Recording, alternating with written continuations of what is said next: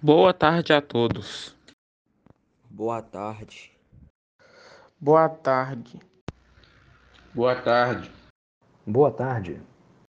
Podemos iniciar a nossa conversa sobre o conto Galinha Cega? Claro. Gostaria de destacar que foi um dos melhores contos que já li.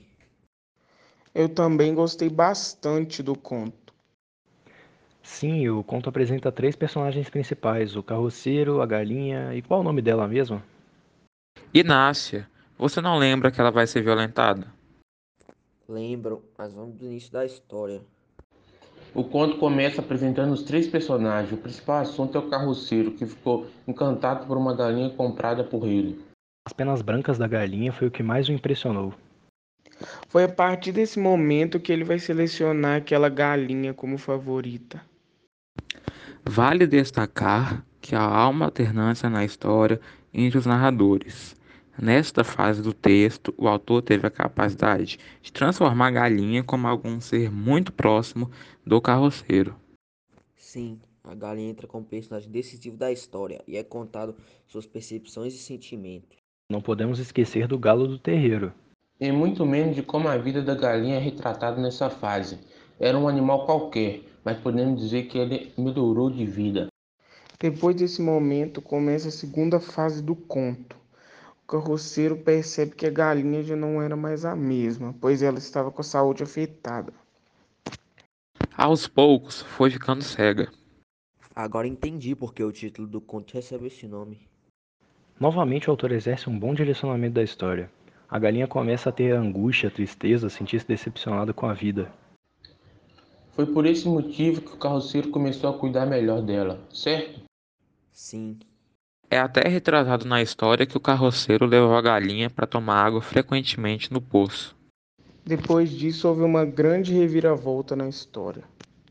Foi muito triste. A galinha sofreu ataques dos meninos que viviam na região. Foram diversos chutes, Lembro que o carroceiro foi preso. Ele ficou tão irritado, mas tão irritado, que acabou chico chicoteando o garoto por causa da galinha. Ah, Não julgo, eu faria o mesmo.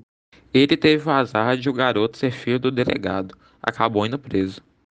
Quando foi solto, sua galinha estava morta. Foram dias difíceis para ele. Não sei por qual motivo, mas ele desconfiou que era Inácia e deu um murro acabou indo preso novamente.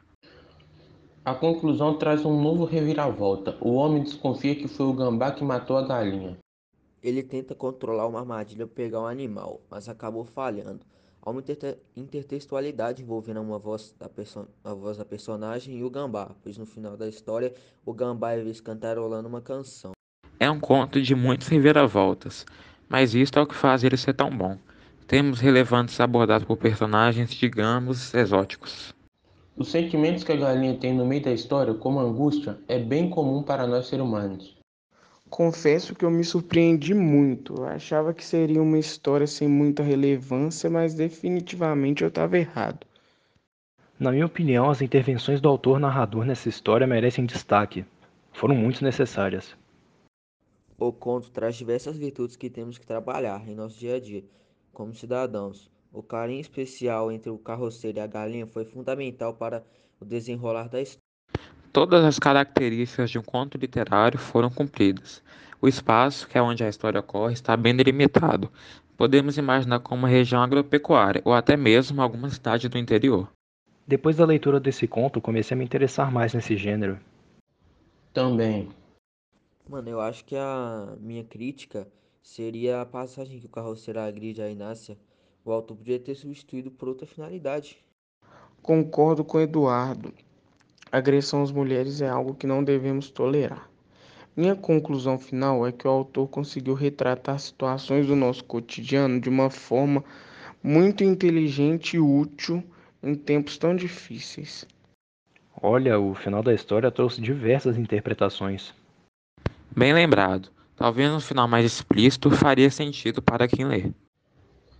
Discordo, ficou bem claro que o autor quis mostrar um contratempo apresentado uma solução para a morte da galinha, inesperada por certo ponto. A conversa foi excelente. Obrigado pelo encontro, amigos. Até a próxima. Tchau.